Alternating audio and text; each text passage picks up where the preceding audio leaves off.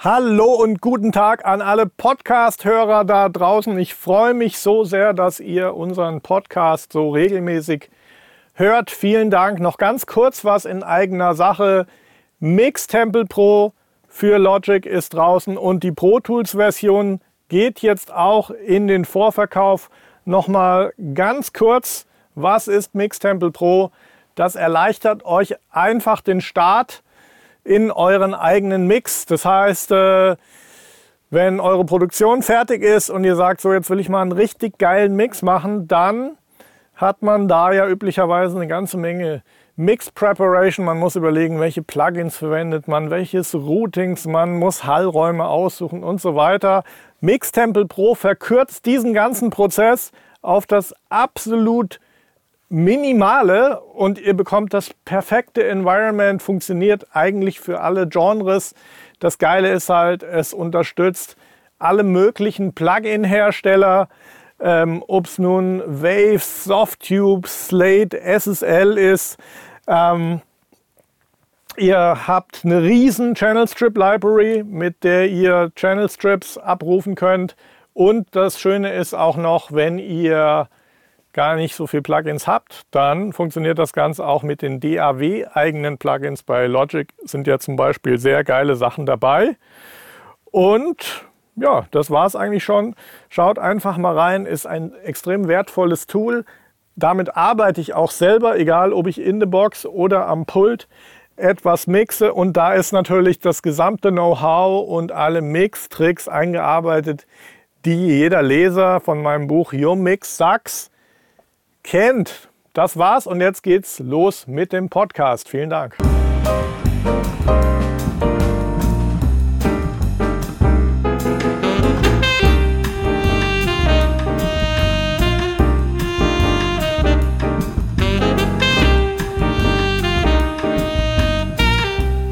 Kurz, weil wir gerade bei dem Thema sind, Referenzen. Wenn ihr an einer eurer Workstations sitzt, jetzt zum Beispiel die Schnittplätze bei dir im Studio, ja. habt ihr dann auch immer eine Möglichkeit, irgendwie von Spotify oder Apple Music mal in was anderes reinzuhören? Oder wie ist, wie ist das prinzipiell gestaltet? Wir haben erstmal von den Radiostationen ja das komplette Musikarchiv. Ah ja, okay weil wir mit den Titeln arbeiten. Allerdings sind das ja alles MP3s, beziehungsweise das alles MP3. Ja. ja? Ist auch okay. für die Radiostation oder für die Radioproduktion auch nicht ganz so, so wild. Weil Kommt da welche Bitrate? Wenn es 320er ja. sind, dann sehe ich das als unkritisch. Das, also nach meiner Erfahrung, das, der, wo der Unterschied liegt zwischen einem Wave-File und einem MP3 bei 320 Kilobit ist einzig und allein, dass wenn du ein Plugin ein, also wenn du mal wenn du mal das mittige Monosignal rausnimmst und dir nur die Stereoinformationen anhörst, dann ist bei dem MP3 die Datenreduktion setzt bei den Hallfahren und der Dreidimensionalität ein. Ja. Aber bei 320 glaube ich, weiß ich nicht.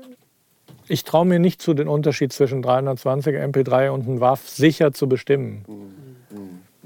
Wenn du mir die, wenn du mir die Stereo-Information ohne das Monosignal zeigst, dann sofort. Ja. Und je niedriger du in der Bitrate gehst, siehst ja. du genau, wo die die Daten reduzieren. Ja, das ist der Punkt. Joint Stereo mittlerweile auch nicht mehr ganz so extrem ist. Ne? Äh, da wird ja, wird ja irgendein anderer Kompressionsalgorithmus verwendet mhm. als im reinen, also als in der reinen links-rechts. Und dann äh, bei iTunes AAC ist nochmal eine andere mhm. Geschichte. Das ist auf jeden Fall nochmal hochwertiger. Mhm. Gerade bei 256, was ja iTunes, glaube ich, jetzt als Standard hat und Apple Music, sehe ich eigentlich nicht mehr als problematisch. Wobei man trotzdem sicherlich mathematisch, also wenn ich jetzt ein Plugin, äh, ein MS-Plugin oder wie auch immer, wo ich die mit, mit rausnehme, dann höre ich sicherlich einen Unterschied. Aber keinen, der in irgendeiner Art und Weise kritisch ist. Ähm, für mich ist das schon wichtig, dass ich äh, regelmäßig oder auch mal morgens, um reinzuhören, so eine Sammlung an zehn Titeln, die ich schon oft oder immer wieder gehört habe. Mir reinhöre, um mein Ohr so auf Null zu bringen. Okay, okay.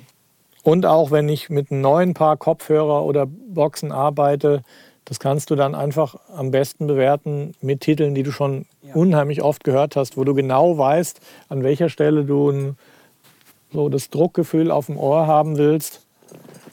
Das ist dann auch für, jede, für jeden wahrscheinlich ein anderer Titel. Aber natürlich der größte Hit ist dann, die größten Hits sind nicht immer unbedingt die Sachen, die am besten gemischt sind. Ja. Ich habe da so bestimmte Sachen schon die für mich hochwertig audiophil sind.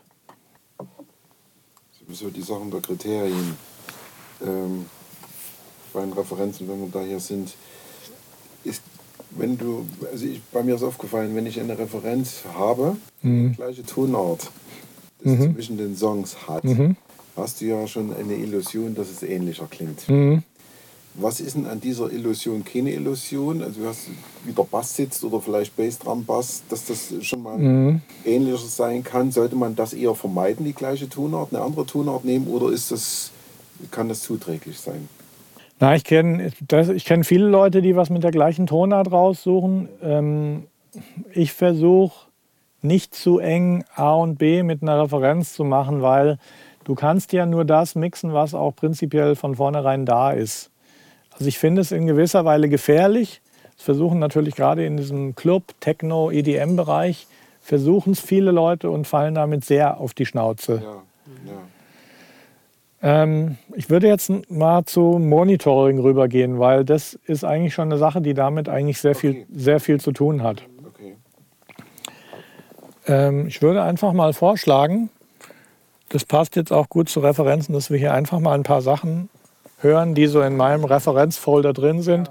Und dann einfach mal, prinzipiell haben wir hier vier Systeme am Start. Das sind die großen B&W 800 Serie, die ich prinzipiell als Mastering-Lautsprecher bezeichnen würde. Das ist auch der populärste Lautsprecher in Mastering-Studios. Ich denke mal, wenn man guckt, die meisten haben aus der Serie was. Bei Abbey Road stehen die auch aus der Serie in jedem Studio. Ähm, ohne dass es jetzt so ist, dass bei Abbey Road immer nur dieses System verwendet wird, weil so ein System hat auch auf jeden Fall Gefahren. Für mich ist die Gefahr, dass einfach die unterste Oktave, die diese Boxen darstellen, etwas ist, was fast kein Konsument hat auf seinem System. Das heißt, man unterliegt oft der Illusion, man hat ein sattes Bassfundament. Das Problem ist aber, dass es sonst niemand hört. Das heißt, wenn man sein Fundament zu tief anlegt, dann übersetzt das auf keinen anderen Lautsprecher. Deswegen ist es so, dass ich die zwar wertvoll finde, aber ähm, nicht als Hauptfixpunkt für meine Balance oder Feinabstimmung verwende, weil prinzipiell die, der Mix und das Master, was ich hier mache, prinzipiell immer für den Konsumenten ja. gedacht ist. Und Konsument ist heute noch mal was ganz anderes als, äh, ich weiß nicht, wie es in der DDR-Jugend war, aber äh, 80er, 90er Jahre hieß eigentlich für Jugendliche, also bei uns war HiFi halt ein extremes Hobby. Es hatte jeder fette Boxen in seinem Zimmer stehen. Die Anlage war das Statussymbol, das war das, was heute das Smartphone ist für die Jugendlichen oder die Spielekonsole oder der Spielecomputer. Ähm, und die HiFi-Anlage ist ja aus dem Alltag der Menschen verschwunden eigentlich.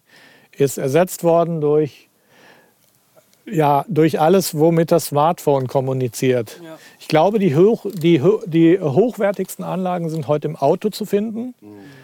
Insbesondere Neuwagen fängt beim Golf an, aber insbesondere dann BMWs, Mercedes, Höherklassik-Autos kommen mit extrem guten Anlagen. Insbesondere wenn man dann so ein Special Sei es bei manchen ist es das Bose-Paket, bei anderen ist es das Bang und Olufsen-Paket. BMW macht, glaube ich, auch für BMW oder weiß ich nicht. Also hochwertige Luxusautos haben sehr gute Anlagen, aber auch die Anlagen, wo sich der Bastler noch in seinen Kofferraum einen Basswoofer mhm. einbaut und innen an den Außenspiegels der Hochtöner.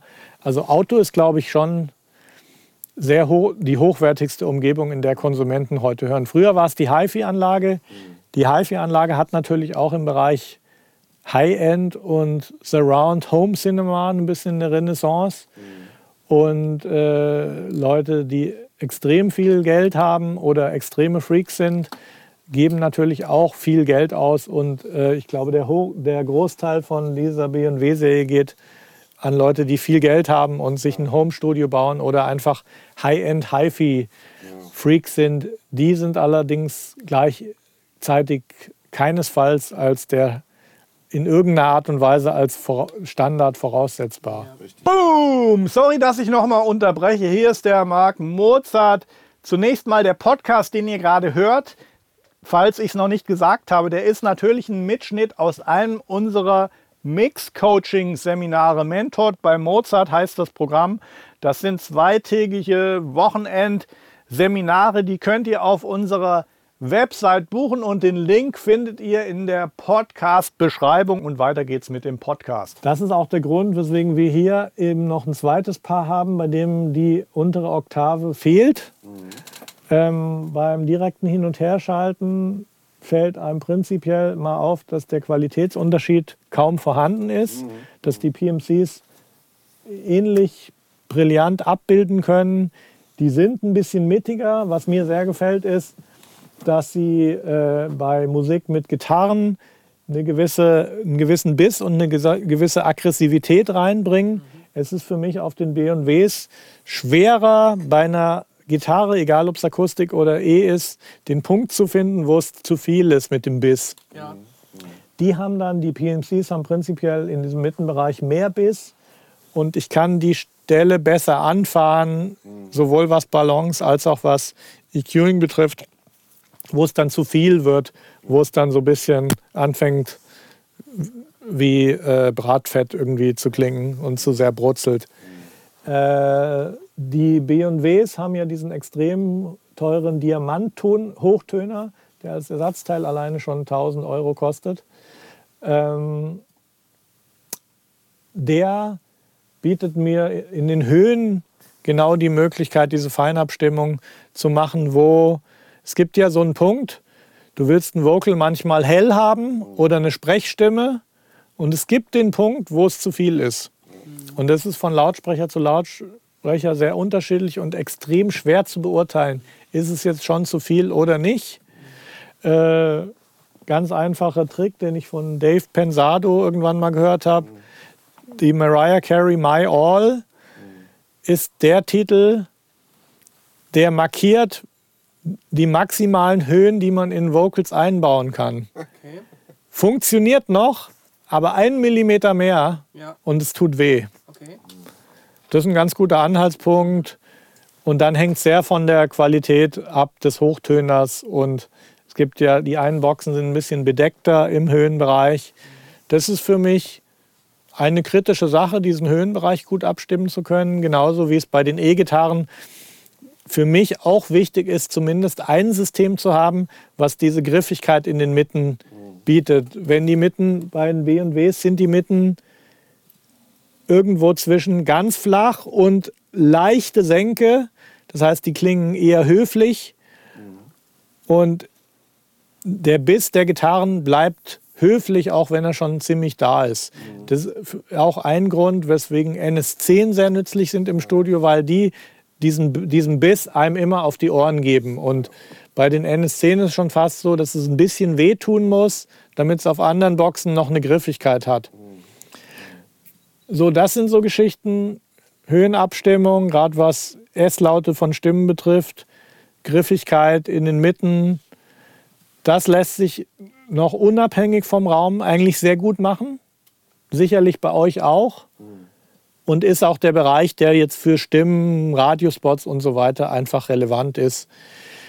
Das Gleiche dann übersetzt im Bassbereich zu machen, das ist das, was schwierig wird, wo du gesagt hast, okay, das ist was, wo Kopfhörer für dich eine Rolle spielen können. Oder wo dann eben der Aufwand bei der Raumakustik überproportional groß wird, wo man tatsächlich sagen muss, in den meisten Fällen dass es wahrscheinlich Quatsch ist, das überhaupt in dem Maße anzugehen.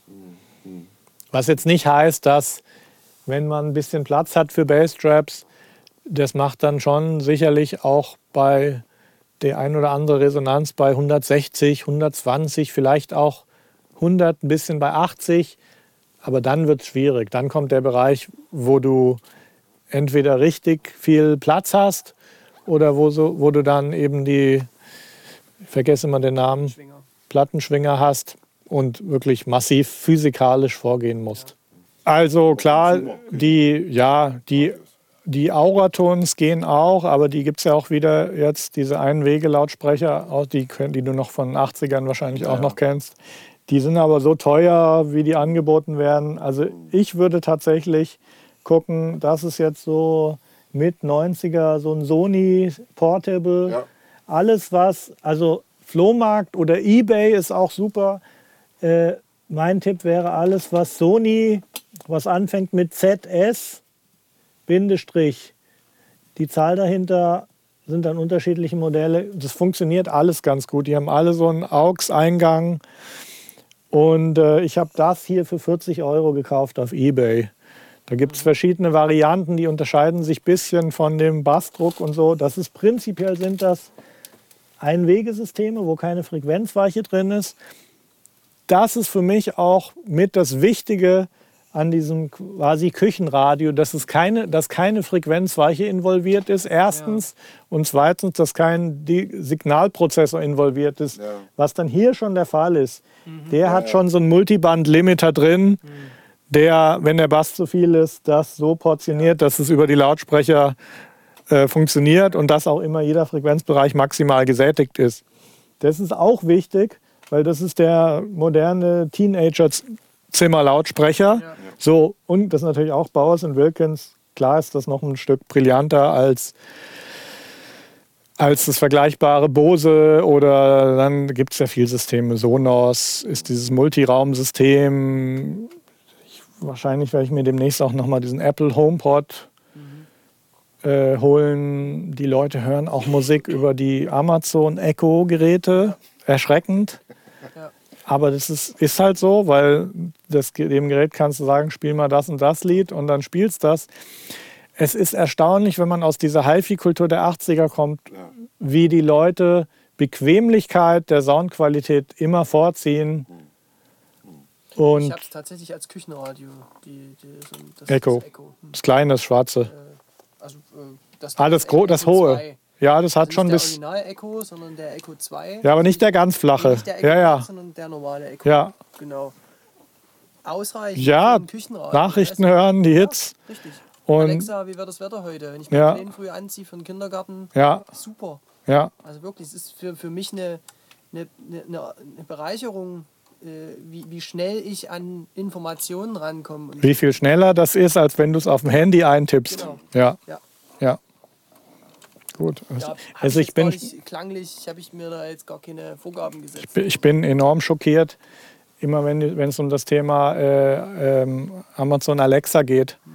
Es haben viel mehr Leute dieses Gerät und nutzen es, als ich in meinen kühnsten Vermutungen erwarten würde. Arbeite mich eher von der Einrichtung. Für mich ist Priorität, dass es auf diesen Konsumenten gut klingt, Konsumentengeräten gut klingt und schaue dann natürlich, dass ich in den Details die Frequenzbereiche auch auf den großen Boxen optimiere. Und da hat dann auch wahrscheinlich wieder Priorität die kleinere Version von den Hauptmonitoren, weil eben diese letzte Oktave nach unten, die ist auch wichtig, aber die spielt dann eigentlich nur eine Rolle für die Leute, die dann halt Basswoofer haben oder Clubmusik oder wie auch immer. Generell verhält sich mit so Clubgeschichten, also prinzipiell so EDM-Sachen, wo dann man vielleicht auch viel bei 50 Hertz erwartet, eigentlich eher so, dass es da besser ist, tendenziell ein bisschen weniger zu machen, weil wenn es über Systeme abläuft, wo du dann eh im Club irgendwie 12, 15 oder 18 Zoll Subwoofer hast, die haben nie ein Problem, dass sie aus der Mucke keinen Bass rauskriegen. Ja, ja. Die haben eher das Problem, dass wenn du das mit zu viel fütterst, dann hast du wieder irgendeinen Multiband-Limiter, der das zurücknimmt und der dafür sorgt, dass da halt irgendwie dann was Verzerrtes, Undynamisches ankommt. Also die kriegen immer aus dem Mix, der zu dünn ist im Bassbereich, da sind dann schon die Prozessoren noch vorgeschaltet vor die Anlage, die das richtig vorher portionieren. Das können wir hier im Mix nicht machen. Und hier übermäßig Bass reinzudrehen, das weißt du auch, es funktioniert auch beim Radio nicht. Also ich habe auch die Erfahrung gemacht für einen guten Radiohit. Äh, knack, damit das knackig im Radio rüberkommt, musst du den Bass sehr höflich mixen. Das ist meine Erfahrung. Ein schlechter Mix sollte möglichst auch wirklich schlecht klingen. Ja. Damit man weiß, wo man ansetzen muss und wo das Problem liegt. Äh, prinzipiell denke ich mal für euch zum Mitnehmen, äh, mal umgucken, was es für Lösungen gibt. Ja. Ich finde prinzipiell diese älteren Lösungen aus den 90ern, finde ich prinzipiell nützlicher für das Umfeld hier. Es gibt aber auch von Sony aktuelle Portable Stereos für 69 Euro oder 89. Die haben auch noch eine ähnliche Typenbezeichnung. Wichtig ist halt, dass es irgendwie einen AUX-Eingang Mini-Klinke hat. Und das andere Thema ist natürlich, dass man irgendwie einen Monitorcontroller Umschalter braucht.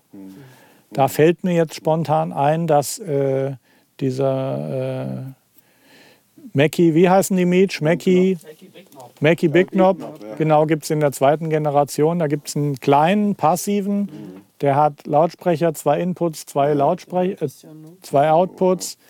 Dann gibt es einen mittleren und es gibt einen großen, der hat dann sogar drei Boxenpaare, die man anschließen kann. Wichtig finde ich, dass man dann über die verschiedenen Lautsprecherpaare, die man hat, hinweg, dass die Lautsprecher für sich zueinander so kalibriert sind, dass, wenn man umschaltet, der Lautstärkeeindruck immer ungefähr der gleiche ist. Das heißt, wenn ich umschalte, kriege ich die gefühlt gleiche Lautstärke, nur dass dann bei den kleinen Lautsprechern sukzessive der Bassbereich weggeschaltet wird ja. und die Höhen wegfallen. Und äh, dann ist es schon so, dann über die verschiedenen Boxen hinweg immer wieder hin und her zu schalten. Ja je ähnlicher das klingt auf den verschiedenen Boxen, desto näher ist man dran an dem Mix.